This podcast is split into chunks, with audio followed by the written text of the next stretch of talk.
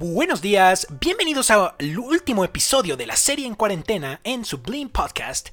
Muchísimas gracias por darle clic, espero estén teniendo una excelente cuarentena, espero eh, también puedan convivir y hacer las cosas que no pueden hacer en un, en, un, en un día o en una vida normal, tal como en el primer episodio quise recalcar al final, si estás desempleado en esta, en esta temporada, algo que yo recomendaría hacer es eh, simplemente una actividad que te dignifique, una actividad que, que la sientas útil aunque no veas recompensa económica por ello.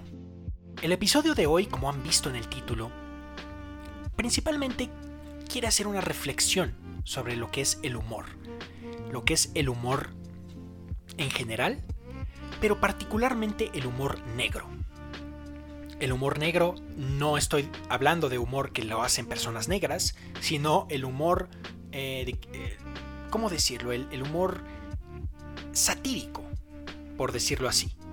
Porque la definición que, quiero dar en este, en este episodio sobre el humor negro es muy concisa y es muy, hasta cierto punto, autodescriptiva. Cuando hablo de humor negro, Estoy hablando de todos aquellos temas que no se pueden tocar por ser delicados. Pero quiero hacer unas reflexiones.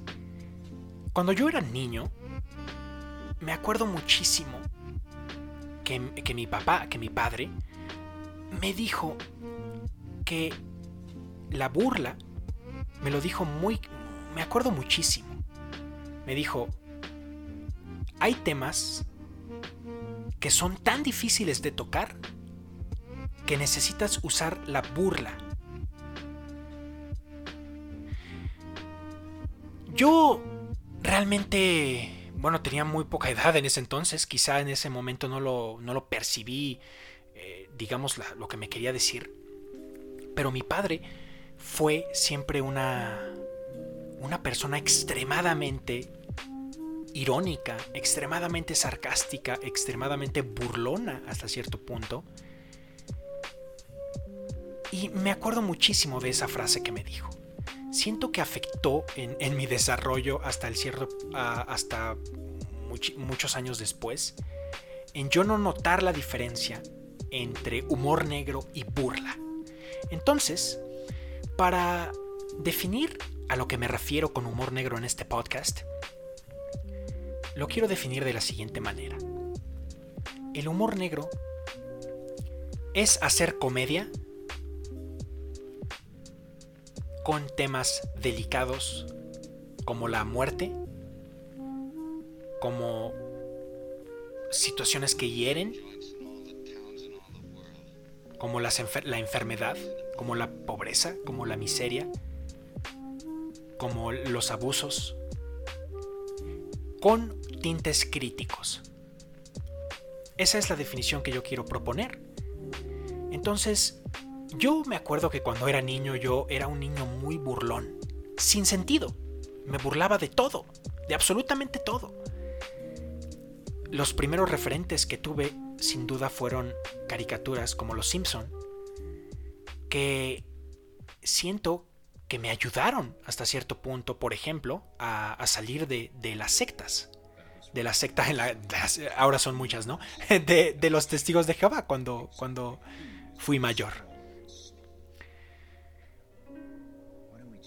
Debo decir que la motivación de este episodio fue que en mi país, en México, a dos famosos comediantes los crucificaron prácticamente en las redes sociales por los temas que utilizaban.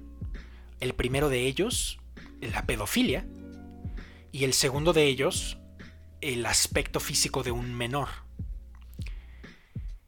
Quizá la... bueno, han pasado algunas semanas de este incidente, pero el segundo caso es muchísimo más extremo que, el primero, que solo fue, bueno, una crítica brutal, a lo mejor pasó mal un fin de semana y ya.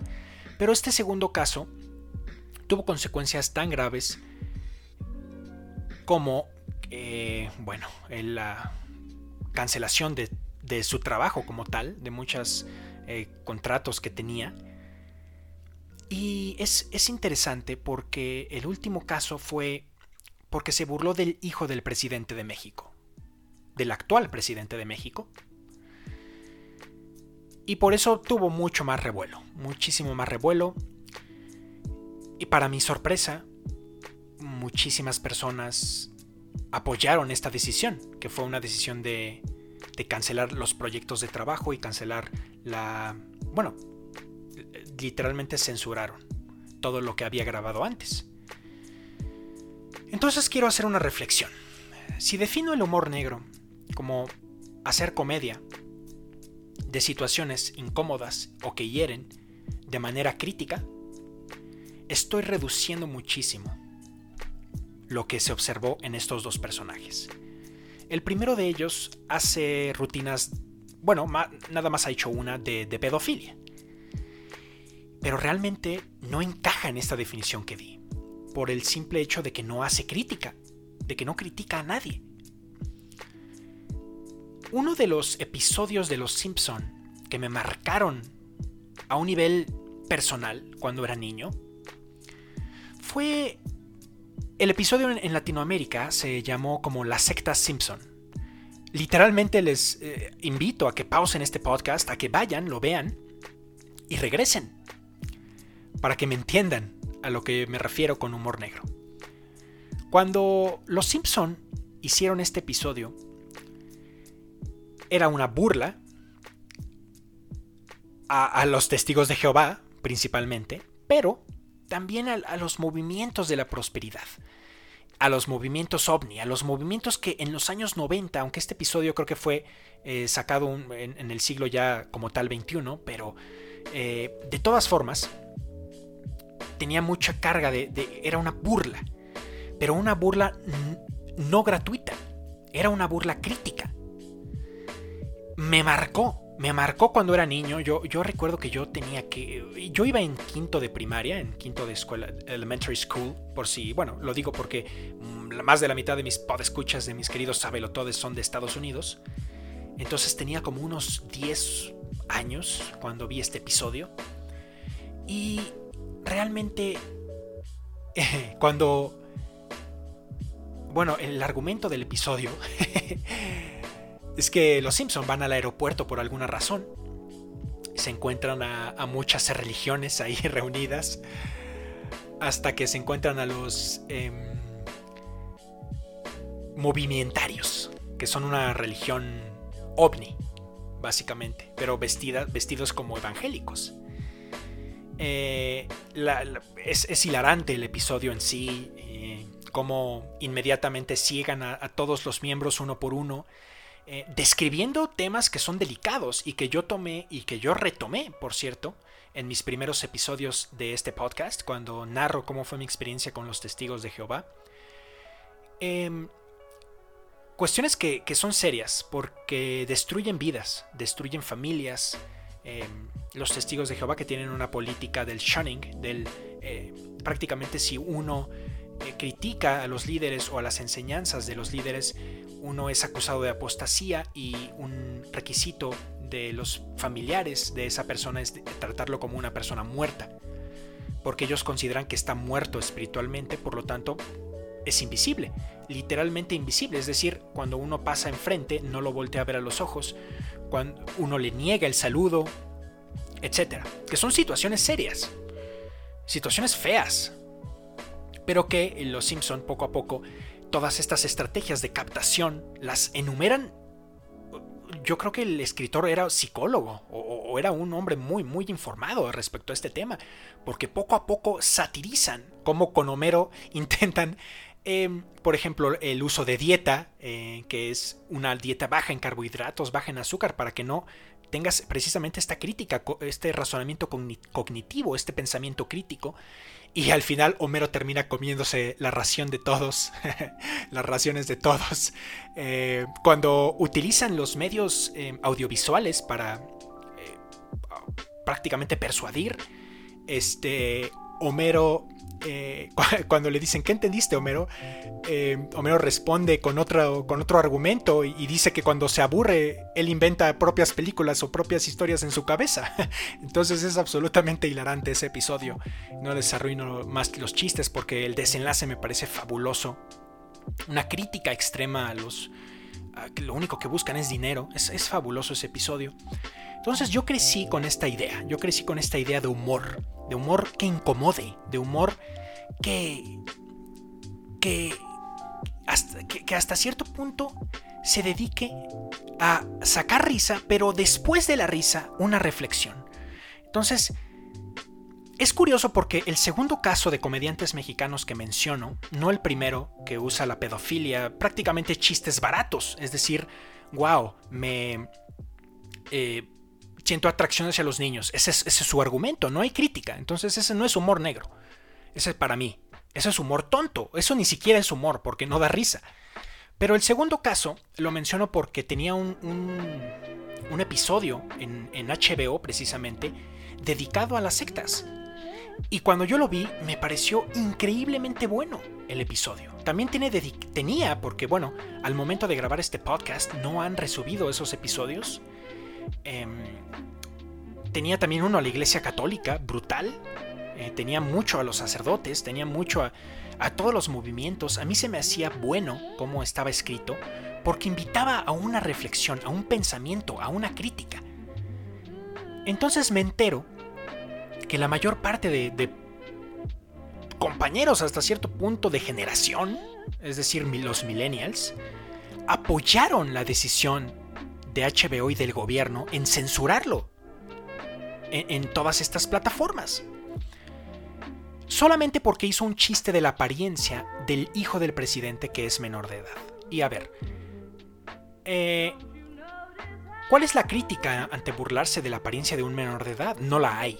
Por lo tanto, no es humor negro, es una burla barata eh, que insulta y que, bueno, a la, sobre todo, a la esposa del presidente, bueno, ustedes imagínense, teniendo tal poder, burlándose de su hijo, que es, quiera o no, figura pública, porque va a salir en las fotografías, en los periódicos, en internet, por el simple hecho de que su padre, después de muchísimos años, intentó ser presidente, que también es un tema que no quisiera tocar ni en este ni en futuros episodios, eh, pues bueno, imagínense cómo se sintió. En defensa del humor negro, ¿por qué le puse ese título al podcast? Porque si nosotros entendemos lo que es el humor negro y otro de los referentes que tengo, ah, también lo conocí a muy temprana edad, fue una obra de, Trey Parker y Matt Stone, South Park, que empezó haciendo burlas muy simples, eh, chistes relacionados con excrementos, que si Jesucristo ninja, que si eh, Satán, que si Osama Bin Laden, que si bla bla bla, que si se muere un personaje en cada episodio. Llegó a evolucionar hasta ser uno de los de las series políticas más complejas que yo he visto, en donde literalmente si no estás leyendo las noticias ya no te enteras de a qué se están burlando en cada episodio, pero también se me hace una sátira impresionante ha sufrido censura a nivel que han tenido que cancelar también varios episodios. Ha sufrido amenazas de grupos radicales como el Islam. Entonces, ¿por qué quiero defender al humor negro? Por el hecho de que si entendemos las consecuencias pragmáticas del humor negro, no podemos ver más que cosas positivas. ¿Cuántas personas negras trabajaban en South Park? ¿O trabajan en South Park? Y bueno, como un paréntesis curioso, tenían un actor muy bueno de voz en South Park que hacía un personaje negro, el famoso chef, el chef de la escuela donde van los protagonistas, eh, que, que él, bueno, en su vida personal él profesaba la cientología, la cienciología. Y a South Park se le ocurrió hacer un episodio increíblemente bueno mezclando la pedofilia con la cienciología al punto en el que esa persona renunció. Eh, bueno, más bien me equivoco. Primero hicieron, primero antes de que renunciara, hicieron el episodio de la cienciología, burlándose de Tom Cruise, burlándose de, las doctrinas de la cienciología. Eh, el actor no estuvo involucrado como tal en ese episodio, pero no le pareció. Entonces renunció. Y ya después fue cuando hicieron esta maravilla de episodio en donde precisamente matan a este personaje. En South Park lo matan definitivamente. Eh, burlándose de... de es, es, hilarante este episodio. No recuerdo su título, pero los voy a, lo voy a dejar aquí en la descripción para que entiendan. Y esto va dirigido a los que están de acuerdo en censurar a, a estos dos comediantes mexicanos o a cualquier comediante sea mexicano o no, o sea bueno su chiste o no, de en pleno siglo XXI censurar el humor. Mientras se trate de humor, como iba diciendo, ¿cuántas personas no tienen trabajo? ¿Cuántos negros no trabajan en, Los Simpson, en South Park, en este programa, en, en HBO? Y porque unas personas no entendieron este humor, o no entendieron que es humor, que es comedia, ya lo querían censurar. O, lo, estuvieron de acuerdo. Aquí el problema fue que era el hijo de un presidente. Y eso es algo que me parece terriblemente incorrecto. El hecho de que una persona use su poder para censurar porque le molestaron a él personalmente. Eso para mí es inaceptable porque es autoritarismo sin sentido. Bueno, una sanción, sí, por supuesto, una sanción. Borrar ese episodio en particular donde se burla, borrarlo, ofrecer, exigir una, una disculpa, exigirla, que por cierto la terminó dando, pero no censurar todo y no quitarle sus contratos de trabajo. Eso me parece absurdo. Y es curioso porque, bueno, por ejemplo, yo que crecí con esta idea de mi padre, eh, que era un, un adepto al, humor negro, al humor increíble, eh, increíblemente ofensivo más bien, relacionado con la muerte. Bueno, realmente él al, al final también terminó muriendo de cáncer, de cáncer de próstata. Y no por eso yo me ofendo cuando una persona se burla del cáncer. En, por ejemplo, en South Park o en Family Guy o en cualquier otra serie que son las más extremas de Seth MacFarlane, sobre todo en, lo que escriben eh, los estadounidenses, que son, digamos que los, em, pioneros y los vanguardistas en el humor negro, nos guste o no, lo, son. No por eso me ofendo de personajes que, se burlan de esta enfermedad.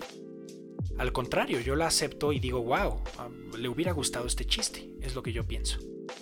Y así con todos los temas, así con absolutamente todos los temas, pienso y la conclusión a la que quiero llegar es que no se puede permitir la censura mientras sea humor, porque es cohibir la libertad de expresión. Agradezco muchísimo este tiempo que han brindado conmigo en esta serie, espero estén teniendo una excelente cuarentena y espero retomar mucho más seguido, aunque nuevamente no prometo mucho. Haré el podcast, el siguiente episodio, cuando sienta que tengo que hacerlo, cuando me tenga un tema que sienta que valga la pena. Sin embargo, agradezco muchísimo su tiempo, espero que aunque estén de acuerdo o no conmigo en este último episodio, podamos tender puentes, que es también una de las ideas que tiene este podcast desde el día número uno. Eh, aunque quizá a veces me distraigo con muchas cosas teóricas o con ideología que a lo mejor me gusta muchísimo que quiero compartir con ustedes ah, o con experiencias personales, pero bueno, es realmente la idea, el hecho de crear un diálogo y de tender puentes. Gracias por su tiempo una vez más, nos vemos en el siguiente episodio de Sublime Podcast. Hasta entonces.